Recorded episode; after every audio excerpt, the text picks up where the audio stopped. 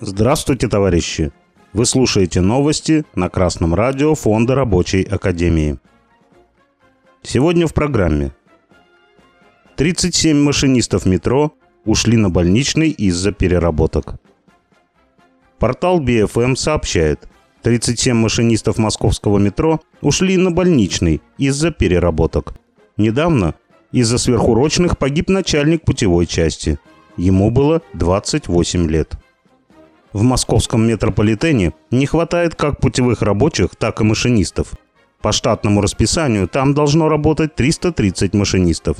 По факту работает 271 человек. Тем, кто работает, из-за постоянных переработок не хватает здоровья. В июне у них было всего три выходных. Люди устают, а требования к безопасности движения очень высокие. Своим официальным демаршем работники хотят добиться, чтобы начальство их услышало и изменило условия труда.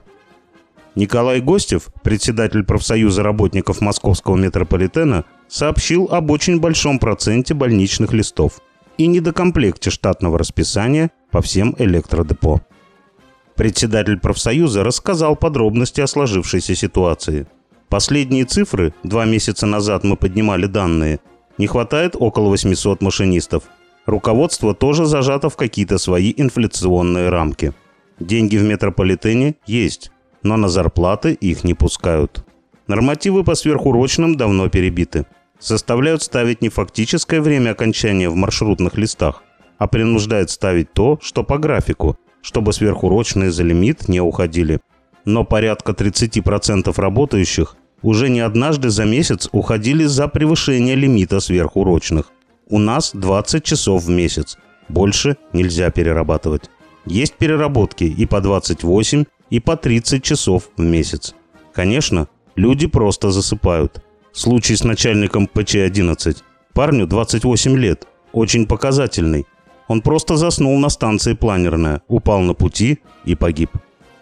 Работник предприятия, машинист метро, рассказал, что массовые переработки начались в последние два года. Цены поднимают, а денег не хватает. У новичков зарплата 80-90 тысяч рублей. Максимально с выслугой лет, с премиями и всеми переработками можно заработать 120 тысяч. С премией и без переработок выходит 110 тысяч рублей. График сменный. Перерыв должен составлять 12 часов. Но его не бывает, поскольку в это время может быть техучеба, которую надо обязательно посетить, иначе работодатель лишает премии, составляющей 32%. Люди работают 11 дней и один выходной. 8 ночей в месяц стало нормой. 2-3 выходных в месяц стало нормой. Работникам поставили систему антисон. Машинист засыпает, срабатывает эта система. Моментально меняют машиниста на любого другого, и потом его лишают части премии. Много машинистов ушли после СВО. Бронь на метрополитене касается только работников старше 35 лет.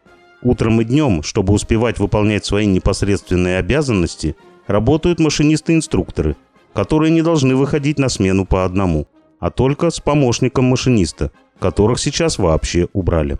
Инструкторы по-другому проходят медкомиссию. У них более щадящие требования к здоровью. А машинисты работают вечерами и ночами. Переработки сегодня – бич современных работников. Неумелая организация труда великих атлантов, читать дефективных собственников, приводит к подрыву здоровья и гибели людей. Не работодатели, а работники современной России больше всего заинтересованы в улучшении условий своего труда. И уход на больничный – только самый очевидный выход из сложившегося положения. Самым действенным способом была и остается коллективная профсоюзная борьба на местах. Это ваша жизнь. Никакие зарплаты не заменят вам подорванное здоровье. Откажитесь от переработок. Напишите коллективное требование в проекте прогрессивного коллективного договора и добивайтесь его заключения.